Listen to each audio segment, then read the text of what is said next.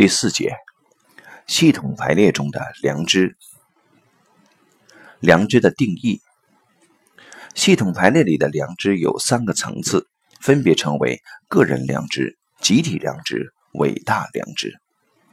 系统排列中的良知不是中国人所讲的道德良知。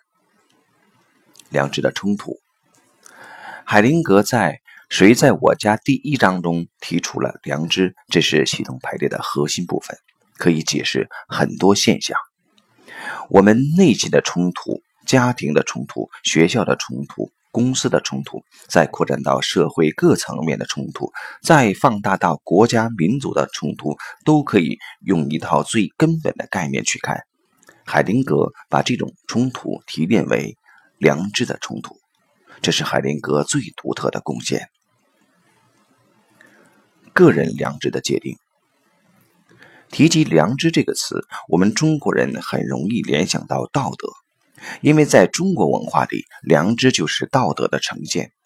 如果有些东西违反良知，那就是错误的，你会觉得良心不安；而如果你觉得良心过得去，那就是对的，这是道德的讲法。但海灵格的良知不是这个概念。他是观察了人类多种行为的结果，观察究竟是什么让人们在发生一些事之后，心里会有相应的情绪感受反应，并在这样的反应下采取某种行为。要理解海灵格的良知，首先要了解海灵格的背景。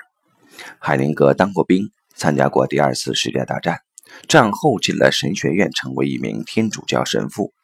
经过学习和训练后，他被派往南非传教，在非洲祖鲁族地区居住了二十一年。因此，在他的良知语境中，很大一部分是对天主教良知概念的反省。天主教中的概念是上帝把良知放在人的心里，让人知道什么是上帝的旨意，什么不是上帝的旨意。因此，良知是用来衡量的。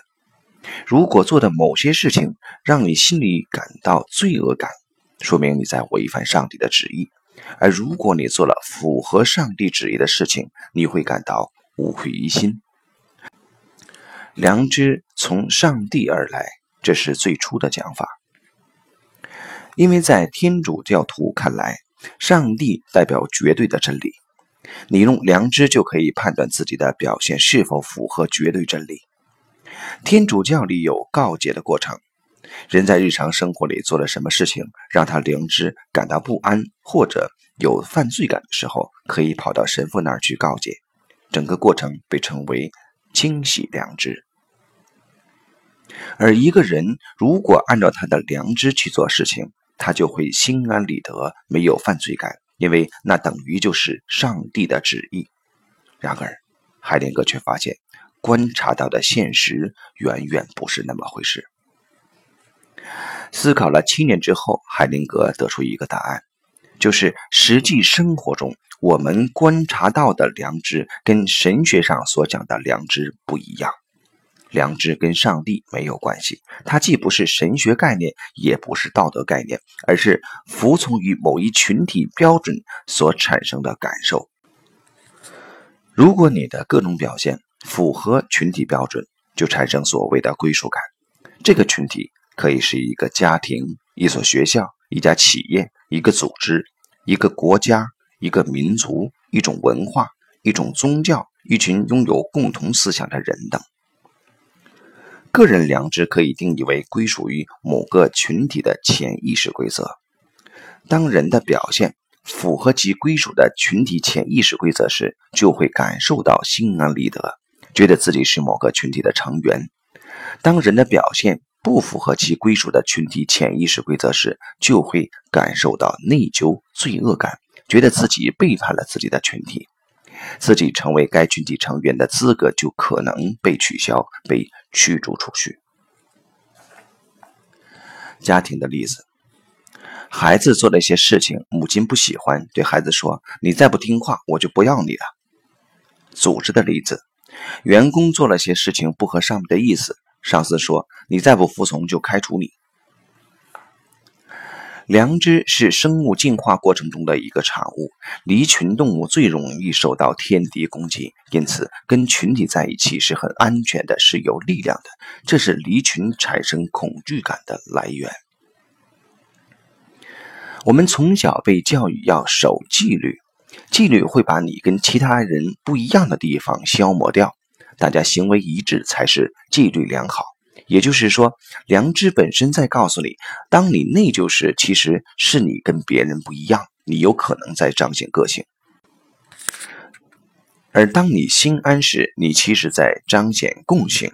你要跟旁边人行动一致，你就要暂时把你的个性放下。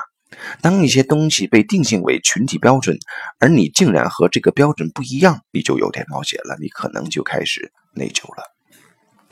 比如与一个家庭反对的人结婚，你心里会不舒服，感觉像背叛了家庭。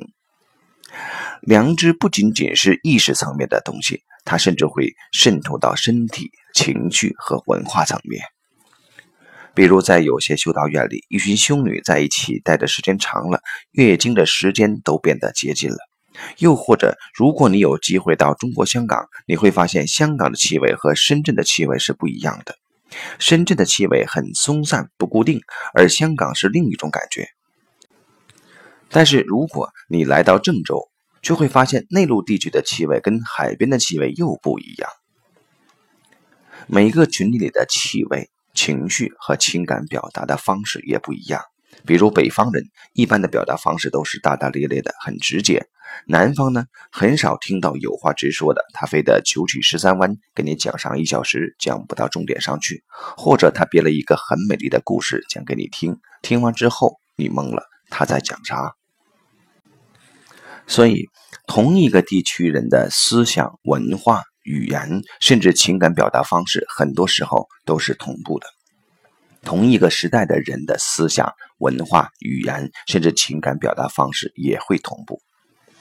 如果不跟随群体标准，在群体内与众不同，又会怎样？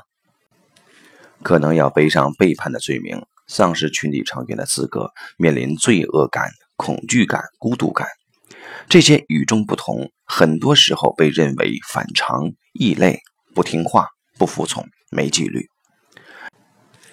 良知通常被群体用作调整成员的工具。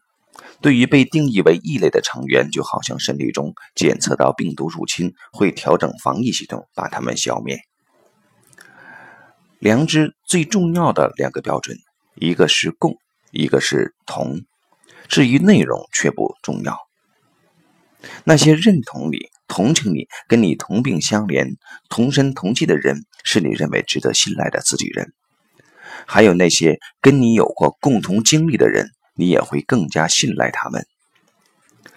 良知中隐藏着的最深忠诚是同苦与共罪，而不是同甘共乐共富贵。具体到一个家庭里，你生长在这个家庭，你家里人生活的怎么样？过得好吗？如果父母离婚了，你感受如何？妈妈还在痛苦之中，你能接受自己先幸福起来吗？如果你的兄弟姐妹生活的不幸福，你允许自己先幸福吗？如果每个人都过得很痛苦，你能允许自己快乐吗？如果你又快乐又幸福，你的良知会不会感到痛苦、内疚呢？好像自己的这个快乐和幸福不应该拥有一样。对孩子来说。爱就是共同，共同才能连接在一起，而不同或差异则代表要分开和失去。这种潜规则让他们毫不保留地模仿自己的父母。这种爱的潜规则长大成人后仍然发生作用，会让孩子跟随着父母受苦。潜意识中的动力造成了代代相传的痛苦轮回。在盲目的爱的推动下，重复母亲的经历或者命运，好像能替父母分担。所以，要实现自己的幸福，你想从原来的系统走向一个新的境界，是要付出代价的。内疚、恐惧、孤独，都是代价。